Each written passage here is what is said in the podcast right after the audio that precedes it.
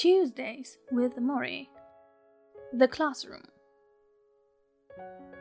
The sun beamed in through the dining room window, lighting up the hardwood floor. We had been talking there for nearly two hours. The phone rang yet again, and Morrie asked his helper Connie to get it. She had been jotting the callers' names in Morrie's small black appointment book friends, meditation teachers, a discussion group, someone who wanted to photograph him for a magazine. It was clear I was not the only one interested in visiting my old professor. The Nightline appearance had made him something of a celebrity. But I was impressed with, perhaps even a bit envious of, all the friends that Maurice seemed to have. I thought about the buddies that circled my orbit back in college. Where had they gone?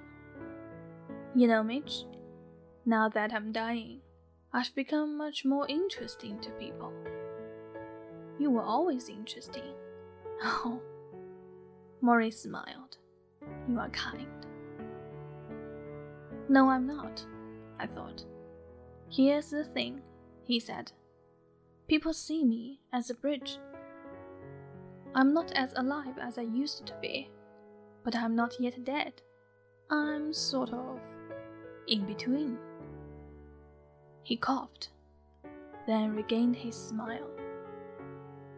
I'm on the last great journey here, and people want me to tell them what to pack.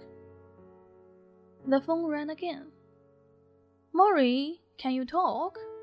Connie asked. I'm visiting with my old pal now, he announced. Let them call back.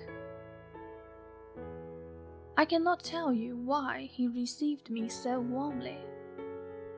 I was hardly the promising student who had left him 16 years earlier.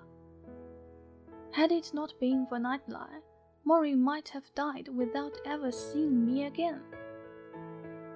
I had no good excuse for this, except the one that everyone these days seems to have.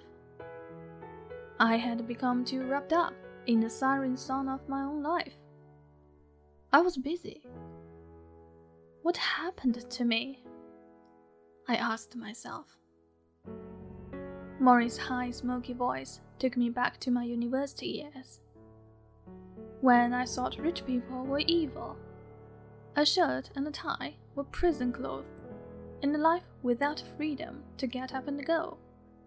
Motorcycle beneath you, breeze in your face, down the streets of Paris, into the mountains of Tibet, was not a good life at all.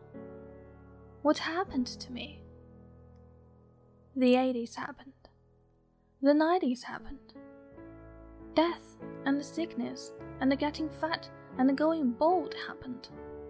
I traded lots of dreams for a bigger paycheck, and I never even realized I was doing it. Yet here was Morrie talking with the wonder of our college years, as if I'd simply been on a long vacation. Have you found someone to share your heart with? he asked. Are you given to your community? Are you at peace with yourself? Are you trying to be as human as you can be? I squirmed, wanting to show I had been grappling deeply with such questions. What happened to me?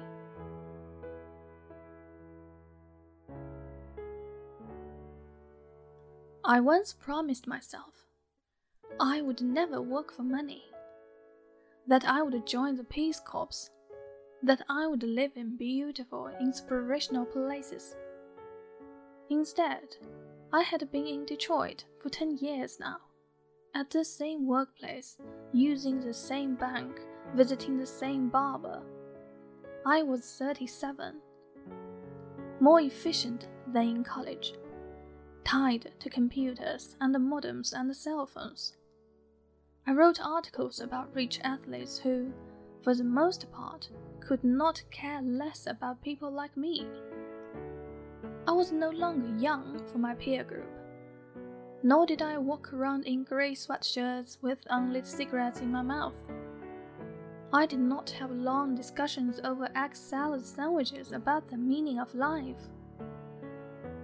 My days were full, yet I remained, much of the time, unsatisfied. What happened to me? Coach, I said suddenly, remembering the nickname. Morrie beamed. That's me. I'm still your coach. He laughed and resumed his eating, a meal he had started forty minutes earlier. I watched him now, his hands working gingerly, as if he were learning to use them for the very first time. He could not press down hard with a knife. His fingers shook. Each bite was a struggle.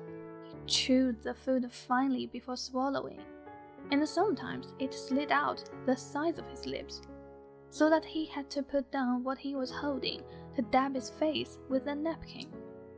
The skin from his wrist to his knuckles were dotted with age spots, and it was loose, like skin hanging from a chicken soup bone. For a while, we just ate like that a sick old man, a healthy younger man both absorbing the quiet of the room. I would say it was an embarrassed silence, but I seemed to be the only one embarrassed. Dying, Morrie suddenly said, is only one thing to be sad over, Mitch. Living unhappily is something else. So many of the people who come to visit me are unhappy. Why? Well, for one thing, the culture we have does not make people feel good about themselves. We are teaching the wrong things. And you have to be strong enough to say, if the culture doesn't work, don't buy it. Create your own. Most people can't do it. They are more unhappy than me, even in my current condition. I may be dying, but I am surrounded by loving, caring souls. How many people can say that? I was astonished by his complete lack of self pity. Morrie, who could no longer dance, swim, bathe, or walk.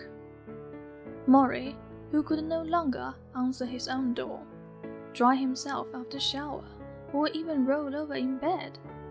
How could he be so accepting? I watched him struggle with his fork, picking at a piece of tomato, missing it the first two times. A pathetic scene. And yet, I could not deny that sitting in his presence was almost magically serene. The same calm breeze that soothed me back in college. I shot a glance at my watch Force of habit? It was getting late, and I thought about changing my plane reservation home. Then Morrie did something that haunts me to this day.